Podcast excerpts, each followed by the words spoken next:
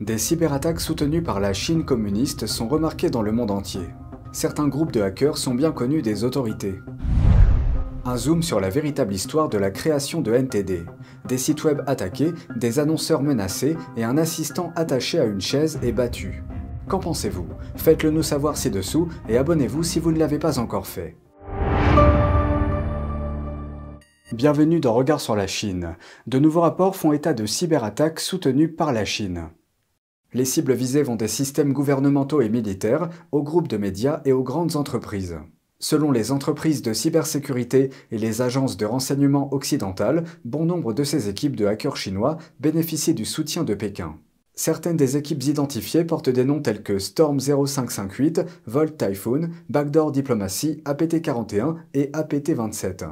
Ces groupes ont été associés à toute une série de piratages soutenus par l'État, allant des centres d'infrastructures critiques à des sociétés comme Microsoft, ainsi qu'au vol de millions de dollars d'aide sociale dans le cadre de programmes liés au Covid-19. Parmi les autres entités ciblées figurent les médias, les télécommunications et les systèmes gouvernementaux au Kenya, au Japon, à Taïwan, en Corée du Sud et à Hong Kong. Des fabricants de médicaments et des entreprises technologiques allemandes ont également été visés. Pékin a nié toute implication dans ces attaques, ainsi que dans toutes les formes de piratage soutenues par l'État. Ils se sont au contraire déclarés victimes de cyberespionnage et ont qualifié Washington d'empire du piratage. Ces propos sont en grande partie contraires aux rapports occidentaux. Aujourd'hui, nous portons un sujet peu commun à votre attention, l'histoire de nos médias. Une mission qui semblait presque impossible, sans financement et avec une expérience limitée. Un groupe d'Américains d'origine chinoise s'est réuni pour créer un média afin de donner une voix aux sans-voix, victimes d'une campagne de persécution brutale en Chine. Le Parti communiste chinois s'est efforcé de le détruire, même sur le sol américain.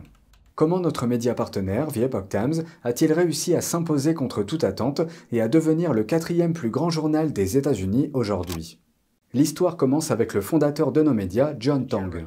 La semaine dernière, un membre du Congrès de Caroline du Sud, Ralph Norman, a lu l'histoire de The Epoch Times en public.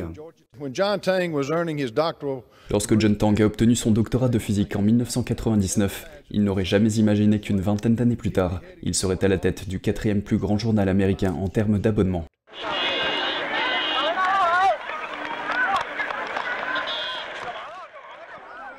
Sa vie a pris un tournant après que Pékin a lancé une persécution contre l'une des plus grandes communautés spirituelles du pays, le Falun Gong. C'est une méditation spirituelle basée sur les principes de vérité, compassion et tolérance. Pratiqué à l'époque par environ un Chinois sur 12, les gens pratiquaient ces exercices au mouvement lent le matin, dans les parcs, avant d'aller au travail.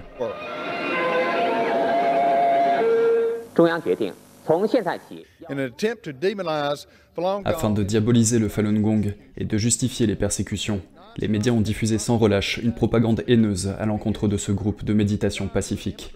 John, qui avait immigré aux États-Unis, a assisté de loin, horrifié, à la persécution de ses amis en raison de leurs croyances. Il a décidé d'agir.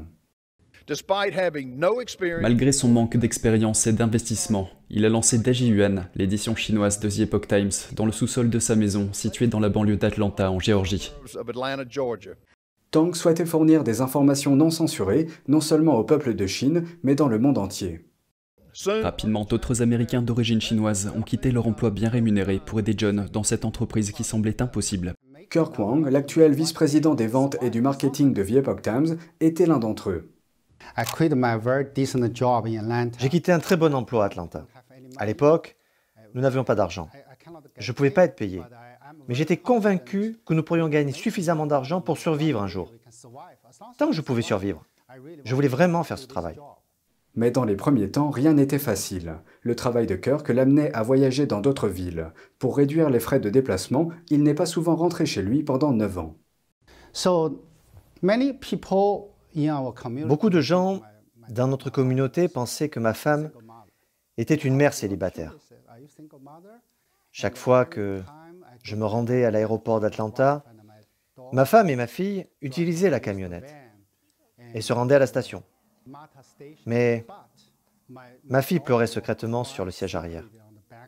Elle pleurait à chaque fois. Jusqu'à ce qu'une fois, je parle à ma fille et lui dise, tu ne devrais pas pleurer. Parce que j'aide les gens en diffusant la vérité. Depuis, elle a été plus calme. Mais chaque fois que j'y pensais, je pleurais. De l'autre côté de l'océan, Pékin a poursuivi les journalistes de The Epoch Times pour leur diffusion des violations des droits de l'homme commises par le régime. En l'espace de quelques mois, la police chinoise a fait une descente dans les rédactions clandestines, arrêtant tous les journalistes et tous les rédacteurs en chef. Ils ont été emprisonnés, en particulier Zhang Yuhui et Xi Jinping, qui ont été condamnés à des peines de 10 ans, au cours desquelles ils ont été fréquemment torturés. Pékin a tout fait pour faire taire Epoch Times, même sur le sol américain. Le parti a menacé les annonceurs du journal. Il a lancé des cyberattaques incessantes sur ce site web et ses systèmes informatiques et a menacé les proches des membres du personnel en Chine. La pression a également dépassé le domaine numérique. En 2006, le domicile de Peter Lee, alors ingénieur en chef, a été forcé par des assaillants qui l'ont attaché à une chaise et l'ont battu avant de voler deux ordinateurs. Ils ont vu qu'il détenait des informations secrètes et l'ont presque battu à mort. Donc, le coup est réel. Mais Wong dit que la violence ne les a pas dissuadés. Parce que tout ce que nous faisons est pour le peuple. Nous disons la vérité. Nous n'avons rien fait de mal. Donc, je n'ai peur de rien. Vraiment. Chaque jour, nous sommes tellement passionnés. Nous voulons juste livrer la vérité aux gens. Nous voulons la vérité. L'édition chinoise est rapidement devenue un site web de premier plan sur l'actualité chinoise avec des millions de lecteurs. Son journal papier est désormais distribué dans tout le pays ainsi que dans 30 autres pays du monde. Chaque jour, des citoyens chinois franchissent le parfum Internet de Pékin pour lire The Epoch Times. Mais les attaques du régime chinois persistent. À Hong Kong, en 2019, les assaillants ont déclenché un incendie dans l'imprimerie du journal. En 2021, des hommes armés sont entrés dans le bâtiment et ont utilisé des masses pour briser le matériel d'impression. Mais ils ne pourront jamais gagner. La vérité l'emporte toujours. Le journal a même inspiré un mouvement que l'on peut traduire du chinois par Quitter le Parti communiste chinois ou PCC. Suite à la publication par The Epoch Times de la série spéciale des 9 commentaires sur le Parti communiste, qui fournit l'analyse la plus complète à ce jour sur la véritable nature du PCC, plus de 410 millions de Chinois ont souhaité rompre leur adhésion à ce parti et aux organisations qui lui sont affiliées. On réalise aussi que le PCC avait déployé d'énormes efforts pour infiltrer les États-Unis d'Amérique, en particulier les organisations médiatiques et que de nombreux médias américains ont diffusé la propagande du régime communiste. The Epoch Times a lancé son édition en langue anglaise en 2003. 20 ans plus tard, les reportages indépendants de The Epoch Times ont attiré un grand nombre de lecteurs aux États-Unis, se classant aujourd'hui au rang de quatrième journal du pays en termes de nombre d'abonnés. Des dizaines de millions de personnes lisent le site web de The Epoch Times chaque mois. Tout comme son équivalent chinois, The Epoch Times se félicite d'être indépendant et de servir les intérêts de ses lecteurs. Aujourd'hui, The Epoch Times est publié en 22 langues dans 36 pays. Il est question d'un seul mot, liberté.